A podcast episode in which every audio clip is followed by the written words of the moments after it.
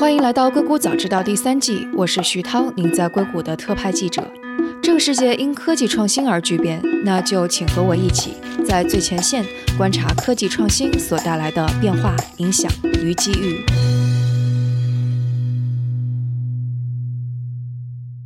昨天的一则新闻是，亚马逊的 CEO 贝索斯在全体员工大会上说，他对近期汽车行业的发展是非常感兴趣的。那在此之前，他也已经投资了两个相关领域的初创公司。所以，如果贝索斯和 Amazon 在这个行业接着进行投资，那他就是继 Google 和苹果之后又一家进入交通出行领域的科技大公司。那今天和我们坐在一起讨论这个话题的是齐磊，他现在是在 Alliance Ventures 工作，这是一家由雷诺、日产和三菱这些汽车品牌共同成立的一家基金，对那些有可能对未来出行和交通产生影响的技术商业模式进行投资。那在这之前，他帮助上汽资本在硅谷进行投资，所以齐磊还是挺适合讨论这个话题的。Hello，齐磊，欢迎做客硅谷早知道。Hello，你好，徐涛。所以你现在投的所有的方向，其实还是跟出行、交通、汽车这些相关，对不对？对的，对的。所以在这个领域是已经投资了几年了。我是一五年正式进到这个领域做 VC，、然后到一六年的时候，应该就是有一波浪潮起来了，不管是美国还是中国，其实出行都成了一个非常大的浪潮，对包括无人车。对对对。其实无人车最早在硅谷是一二年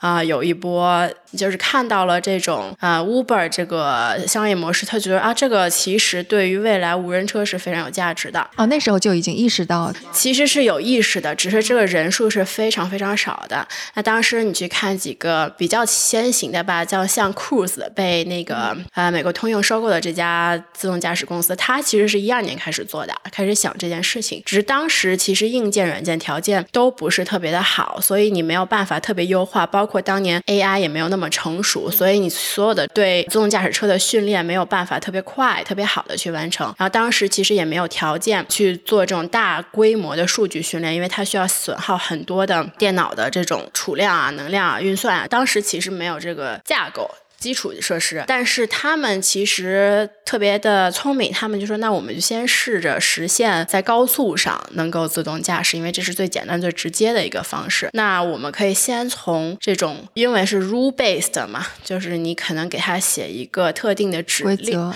对规则，然后车就看这个规则。那它不好处可能就是它没有办法自己系统性的学习，那它可能永远都是这样。如果你不外界的去啊给它作为提升，但是它好处呢，就是它先行。就是他可以先在这个路上跑，然后去看啊，那我哪有问题，然后赶紧改进。因为自动驾驶是一个非常需要你实地进行实验的一个过程，因为你并不知道哪些是坑，然后你怎么过去，你没有走过，你就是绝对不知道啊。所以他们起来，当时其实有几家很早期的基金说，哎，那也许可以试一试投一下这个领域，但当时大家其实根本就没有觉得说这是一个特别大的趋势。然后到了一五年呢，当时其实上汽作为国内我觉得最领先的车厂，它其实是非常有远见的。它当时在一四年的时候就说我们要来海外成立基金，我们要去看一些先进的这种企业。那当时其实一五年我们在加入以后就开始负责定制，说那我们到底是哪几个方向？那几个方向其实我觉得现在看起来也是非常明智的。那一个肯定是自动驾驶啊、因为其实上汽在很早之前他们已经开始看自动驾驶了，内部研究啊什么的。然后我们过来以后呢，就说啊，那自动驾驶、车联网、新材料，然后还有电池技术，这些都是未来即将要。爆发的几个行业，那我肯定也是，啊、一边学一边就是了解这些呃前沿科技。那全世界去看，还是硅谷的这些前沿科技比较多。那依附两个大学吧，可能斯坦福、伯克利，那这些的实验室里有好多特定特项的专题，尤其是斯坦福在新能源上面其实是花了很多的精力，有一个实验室，然后包括他们有一个汽车学院，当时，所以我就起步了，相当于。所以就是在一五年之后发生了一些什么？因为我还挺好奇的一点是，为什么贝索斯贝索斯他在这个时间点说他要加入这个战局？我觉得就一五年以后，其实是主要是车厂在关注。从我如果是去看它阶段的话，那一五年到一八年，我觉得主要的是车厂在很努力的在往这个方向推。如果你去看世界排名前十的车厂，每一个车厂都有自己的实验室，每一个车厂都在做自己的自动驾驶。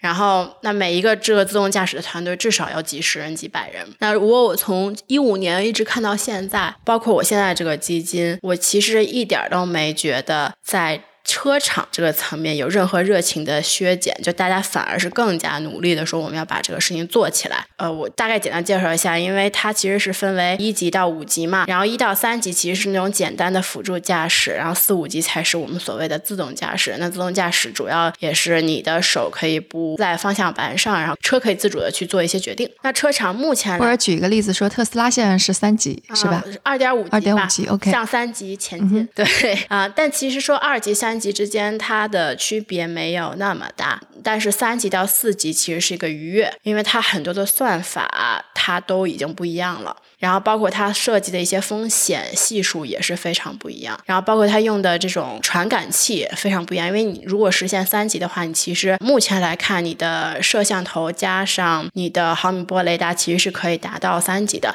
但是如果你再想要突破三级到四级的话，你一定要加入激光雷达。这个至少是呃所有车厂都可能一致认为的。然后主要原因也是因为。对于安全的考虑，因为你的就在高速上面，可能还是需要，就是你车比较快速的情况下，可能还是需要激光雷达去看的比较精准和比较远这样子。那车厂其实是一个每年投入更多、每年投入更多、更多的这么一个过程。然后你去看这边的风险投资，那他们反应也是很快的，对吧？从一六年开始就意识到说，哦，这一定是一个大的趋势，那我们一定要开始往这个方向去发展。所以无论是早期还是中期的这些风险投资。包括这些大的机构，比如说像硅谷几个老牌的，可能是光速，然后红杉，然后包括 A sixteen Z 几个，还有 b a s s m o r 他们其实都有开了一个专门看汽车组这么一个小团队。我觉得这个是从这个生态系统来看，是一个全员都在往前冲的一个状态。然后呢，大的企业包括后来也开始加入这个布局，无论是苹果啊、谷歌，其实谷歌是最早的。对对对谷歌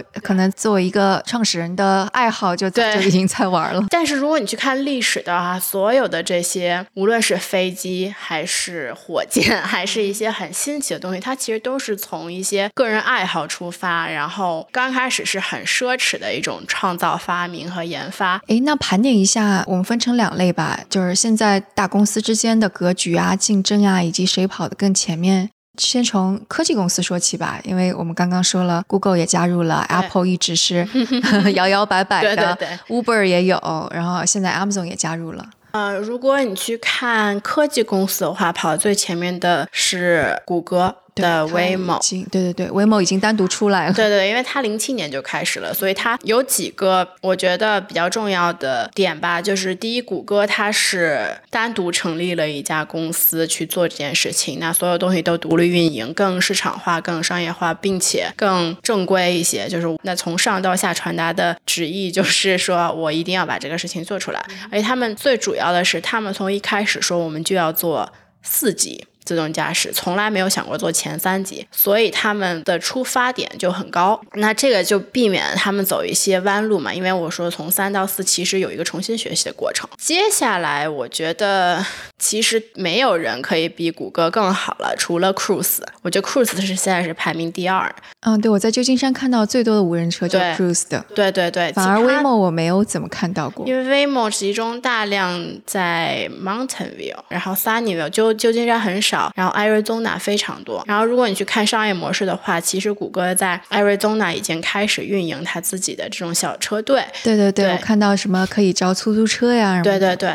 因为这个也是其实谷歌率先开始想的吧，就是因为他当时也投资了优步，因为他当时投资优步的时候，其实是希望跟优步合作，然后去做这个无人驾驶共享出行的。但后来闹翻了，然后他就觉得说，那我自己可以做这件事情。所以他们其实现在把共享出行这一部分也开始做。然后我觉得，如果共享出行加上这个自动驾驶，是一个非常 powerful 的一个出行交通工具。那未来来讲，其实因为自动驾驶是很贵的，所以其实能够有能力拥有自动驾驶车队的，将不再是个人，肯定是一些大的这种出行公司，或者是租赁公司，还有运营公司。所以，谷歌其实现在所有的商业模式都是往这个方向去发展，包括。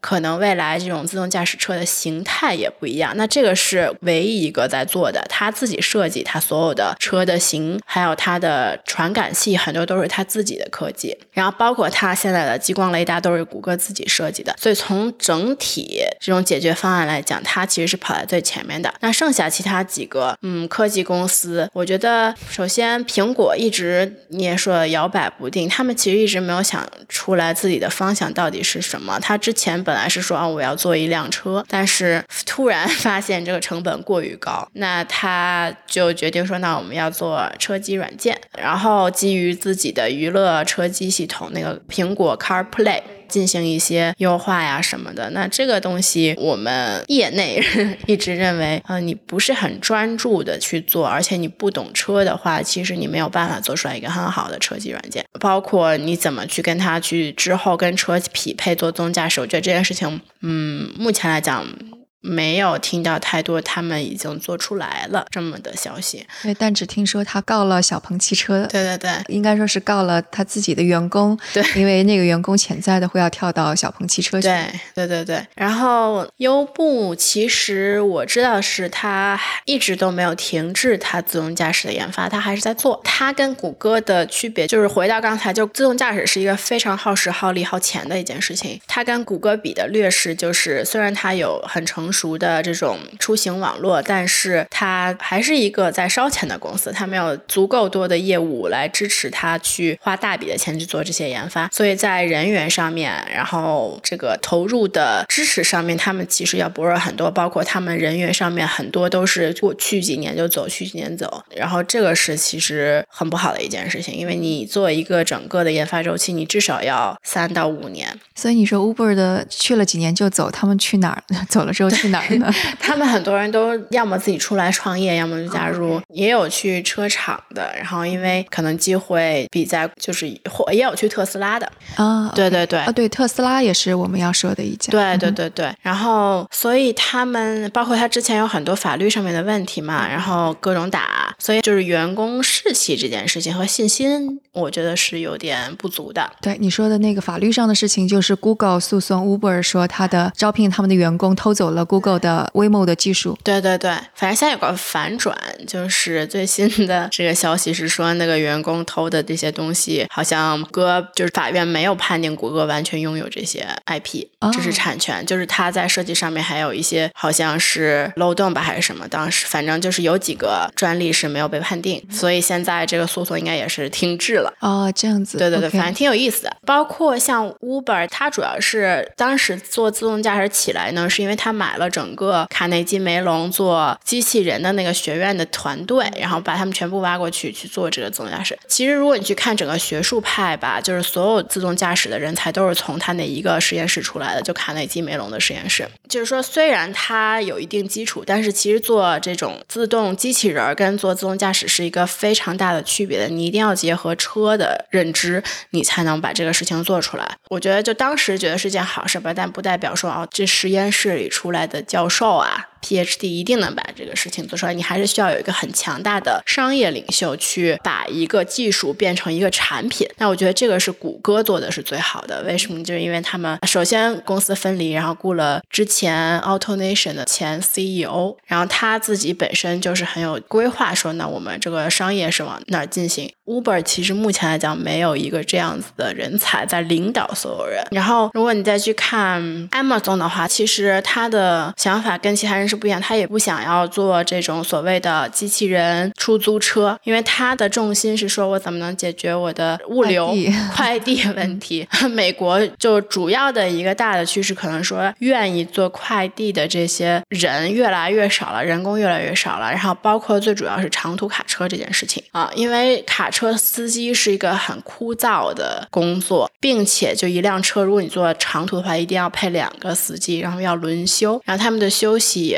就是不是很好，那出一趟可能就一个星期就没了。那年轻的这种群体吧，他们不愿意去做这个，因为就是离家很远，然后挣钱还好，也不是很多，不是一个他们愿意选择的生活方式。所以在卡车，如果你去看未来三到五年，他们的司机的人群是越来越少的。那如果要去解决这件问题的话，那必须要开始去投入到自动驾驶里面。然后包括最近呢，有几个挺不错的卡车自动驾驶创业公司。那中国可能就是有图森呀，包括 Plus AI 之家，然后是做的不错的。然后美国可能有 Embark，然后包括 Amazon 投的这家公司，然后包括还有很多是这种小型的解决最后一公里送货服务的这么公司，比如说像 Neuro 啊，是之前谷歌应该是就是最早那批做自动驾驶的这些员工，然后。我觉得这个是主要我们今年看到一个趋势吧，就是从之前大家可能并不知道方向，只说那我们先把技术做出来，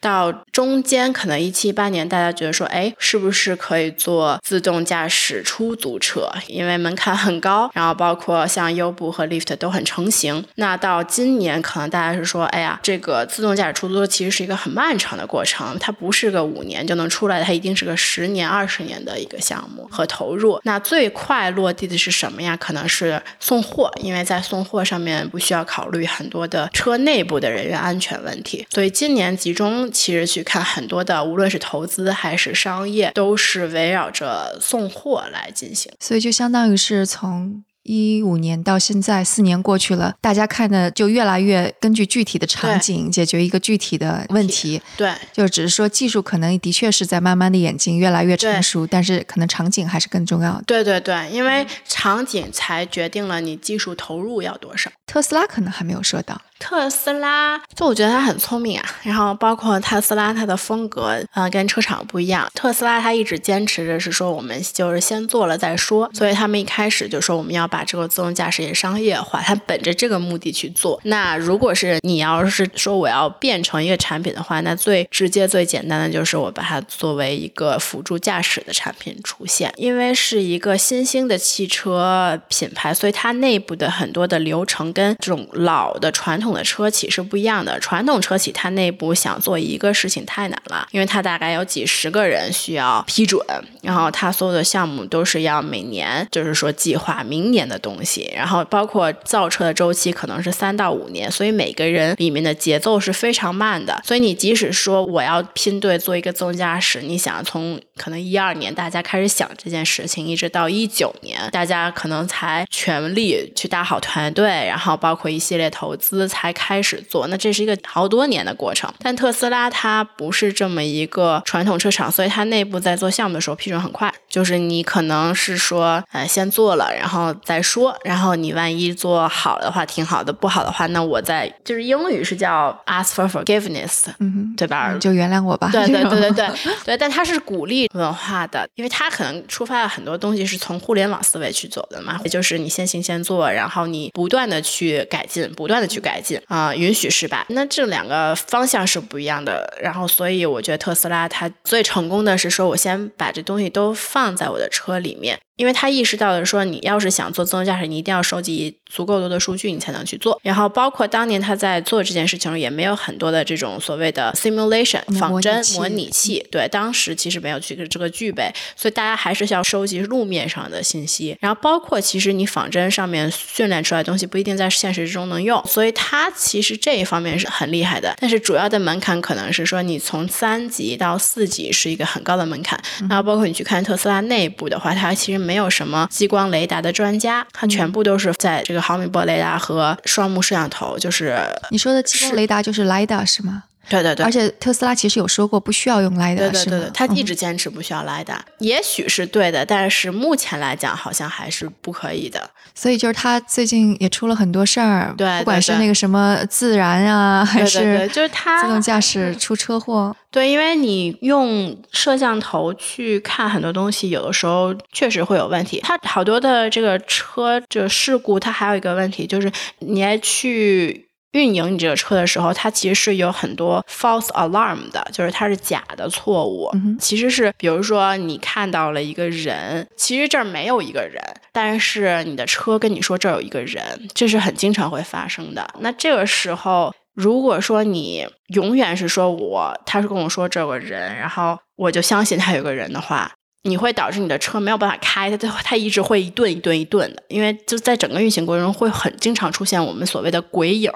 叫 ghost point 这个东西。所以每一个做自动驾驶的团队，他都会去调它这个系数，就是我是百分之多少相信他这他说的话，然后包括我是怎么去用其他的传感器去验证他说的是对还是不对。所以从这个情况上，你加一个传感器，你多加一个传感器，其实你的成功率更高。因为你其他传感器可以告诉你说，哦，有没有人？没有人。可能十个传感器有三个跟你说没有人，但七个跟你说有人，那你得相信他有人。但反过来可能就不相信说他没有人。你传感器越少越有问题，所以这个是。但可能问题就在于 LiDAR 这个东西实在太贵了，它如果加上去的话，对它 LiDAR 很贵。但其实如果从传感器整个发展的过程，我们去看，无论是从前面刚开始起来的是工业这个 LiDAR 对吧？然后就很贵很贵，然后到后面的是就是 Valentine。大家当时在做自动驾驶的都是用它的六十四线，然后后来到一百二十八线到三百二十六线。到现在，其实很多人在想说，我是不是可以用六十四线，但是我多装几个，这样我可以更好的去看到我以前扫不到的点，因为它其实就是线数嘛，就我一百二八线，我就扫扫扫很多个点，但六十四线的话，我可以给它稍微按它的频率分一下，也许我可以扫到更多的点，所以很多人是往这个方向去做。然后包括大家可能最期待也是固态激光雷达，那它如果能够做出来的话，它的成本就会降低很多。然后我其实对这个硬件对中国的企业非常有信心的。那如果是 RoboSense 还有何赛，其实这两个是全世界范围内大家都觉得还蛮好的激光雷达。包括我知道的所有，无论是创业公司还是车厂，反正是做自动驾驶的，一定会用何赛的，就是至少会测试，然后去看怎么跟他一起工作。那像大的那个制造厂商呢？你刚刚有提到说那个通用的 Cruise 现在可能是比较好。对，我觉得在所有的车厂里面，可能通用是跑在最前面的，也是因为它收购了 Cruise。因为 Cruise 它更像是一个小的后来来的 Waymo，就是谷歌，就他们也是独立运营。所有他们的对于自动驾驶的认知，其实是跟谷歌很相似的，包括他们有很多员工是从谷歌过去的啊。然后，然后他们的车队是最多的，因为对，真是我有时候能够在一个超市门口一下子看到六七辆。对，因为做自动驾驶最重要的就是你要有足够多的数据，足够多的数据你怎么收集？就是靠你很多的车在路上跑去收集。你一辆车跑一年和人家一百辆车跑一个月，可能不是一个数量级的。然后，所以我觉得通用对于 Cruise 最大的帮助是可以跟它紧密的提供它的车。然后，那也同时也是因为通用它在做电动车上面其实是蛮领先的，它的那个 Bot 是非常适合做自动驾驶的。之所以它可以做自动驾驶，是因为你在做电动动车的时候。它是我们说的是 drive by wire，就是它很多东西是联网的，然后它很多中控啊，就是你可以去通过软件去控制的。但是很多传统汽油车是你没办法做到这一点的。还有一个就是你可以所谓的就是 over the air update，就像特斯拉一样，你点个键，然后软件就升级了，你知道有网。所以这个是我觉得从现在去看它的这个合作是非常明确的，就是 Cruise 我提供什么，那 GM 你提供什么，所以可以让 GM 跑得最远。那他做了这件事情以后，其实全世界的。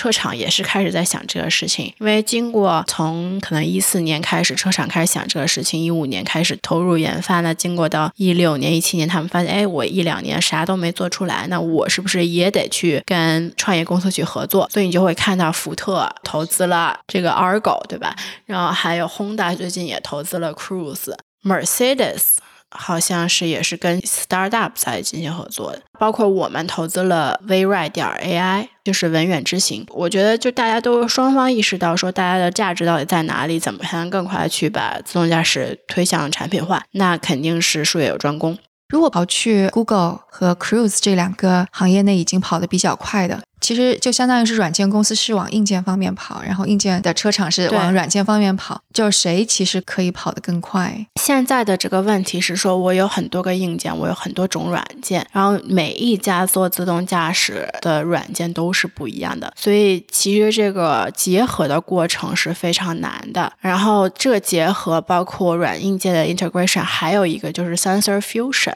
所谓的 sensor fusion，这是对于自动驾驶最重要的一块，是说我怎么可以把我不同的传感器收集出来的信息放在一个平台上，把它标准化，所以我才能够接下来告诉车我应该去做什么样子的决策。这个事情现在就是各家都有自己的不同的方法去做。那这个其实是挺不容易实现的，因为毕竟你的硬件是在升级换代的，所以你多一条线数少一条线数，然后你换一个毫米波雷。答，你整个都是要不停的调整的，这个调整的过程是非常需要经验的和时间的和数据积累的。就如果有一个新的硬件出来的话，你要马上去去适应。如果你的在软件在这种开发过程中发现有一个好的模型的话，那你肯定是也是要跟硬件相结合的。然后你如果把这个拆开，说啊，我这个软件模型是不是可以套到另一个硬件上面？是不可能的。现在，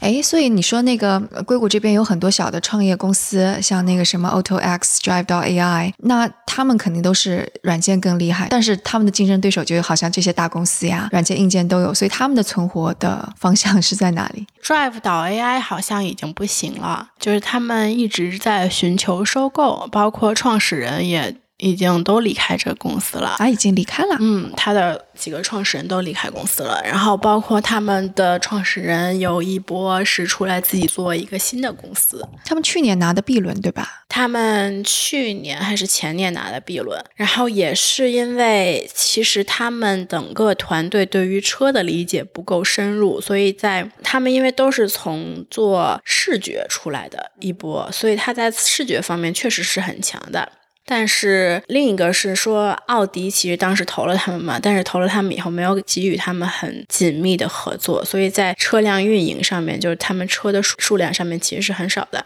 然后也没有办法足收购足够多的数据，然后所以就没有像通用投资 Cruise 那样子的。对，就如果你从美国，而包括他们只在美国嘛，对吧？所以你从市场角度来看的话。大家还是说，那 Cruise 就愿意去砸这个最好的这一家，或者跑出来的这一家。所以对于他们来讲，他们也没有找到很好的商业模式，所以就比较困难。然后包括他们对激光雷达理解，因为他们起家的时候呢，只是说我用视觉来去做实现这件事情。但经过两年以后，他们意识到说，我要加激光雷达，我才能实现自己的这种自动驾驶。他就两年的时间，他其实比人家少跑了两年。这个是个问题。那 Auto X 其实我觉得跟他们很像，因为我是相信是说我必须得有激光雷达，我才能够实现四级自动驾驶。那我如果相信这件事情的话，我也不能说特别看好 Auto X。如果他坚定的说我只相信视觉，但我好像看到 Auto X 他自己也开始加激光雷达了。OK，那这个其实同时也要看你怎么能够迅速的扩大你的车队，然后让你收集的数量足够多，然后让你可以开始有一些规模。但这个都是。重成本、重资金的对车呢，就要看谁愿意给你提供这些车去跑嘛。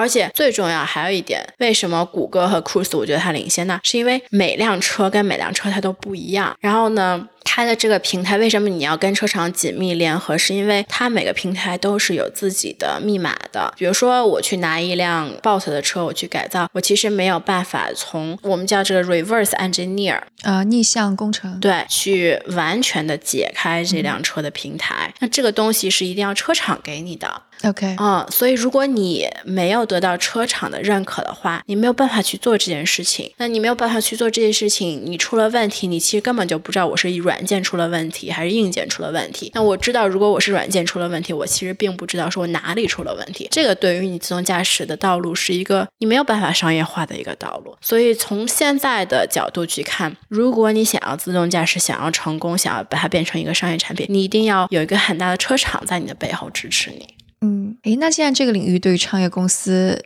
还有些什么机会吗？嗯，我觉得机会就不再是那种特别大的机会了，有很多小的机会。一个是模拟训练器，因为这个呢，现在可能还是各家自己搭各家的，但是如果你上了规模的，你肯定不愿意说维持一个很大的团队专门去做模拟训练器，然后肯定是有是有一个非常大的团队，对对对，那这个其实是挺耗钱耗精力的。也许未来会有一款一个公司可以去做这种第三方，让大家都可以用这个，但是我觉得这个可能是一个几年的过程吧，而且一定要进入的早，因为模拟训练器一旦你用一个公司用一个模拟训练器，它再变成就是换到下一个平台上面是很难的一件事情，因为你所有数据啊什么的你都不一样了，这个可能是一个方向。然后我看过很多公司在做，然后另一个呢，我觉得目前就很小了，但是未来是很必要的是，就所谓的验证，就 validation。那这个是什么呢？就是传统车厂它在出车变成一个可以在路上跑的这种商业产品的时候，它一定有一个这个过程，就是说我所有的你的口令我都要看一遍，然后我就要去知道，比如点这个键，我是不是出来是另一个键，就是你跟我说的是这个键，就我必须要能够了解说你这个产品是我能理解的，就所谓的 validation，就它可能会有一些 standard 或者一些就是一些标准和一些考试测试啊，就是说车要通过这些对车要通过这些测试，硬件和软件都要通过这些测试，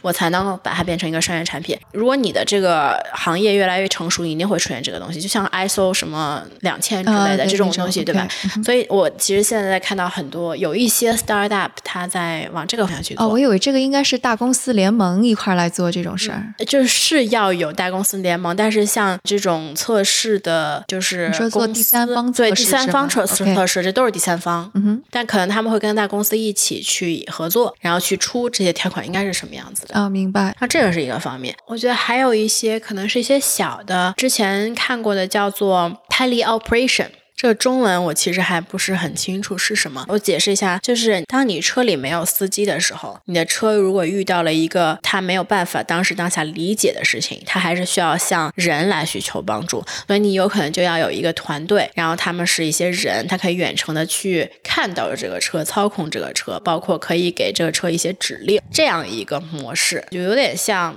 电话中心那种求救中心，对对，无人车客服，对对，客服，对，呃，那这个也是一个方向。就如果你想商业化，你肯定是需要这个东西的，嗯嗯啊，那肯定还是各种啊硬件这种激光雷达，就不同新型激光雷达，然后毫米波雷达，还是每年能看到一些新的东西出来。那所以现在中国它的版图是什么怎么样的呢？无人车？嗯，中国的版图其实就是两家创业企业在做。如果你就看创业企业的话，一个是文远之行，然后一个是小马。哦，小马对，Pony 点 AI。然后这两个都是从百度无人车出来的团队。那百度无人车其实当时是在中国跑的非常领先的一个动作。然后包括他也雇了很多从谷歌、Waymo 过去的人才。后来呢，我觉得可能也是内部管理啊，还有一些战略上面，包括他的投入非常高，所以导致很多内部人才的流失，就纷纷自己成立了自动驾驶公司。所以这两个其实是当时的产物。然后包括现在也是走的最前面，因为它出来的也是最早的，然后融资也是最多的。然后如果从车厂的角度来看呢，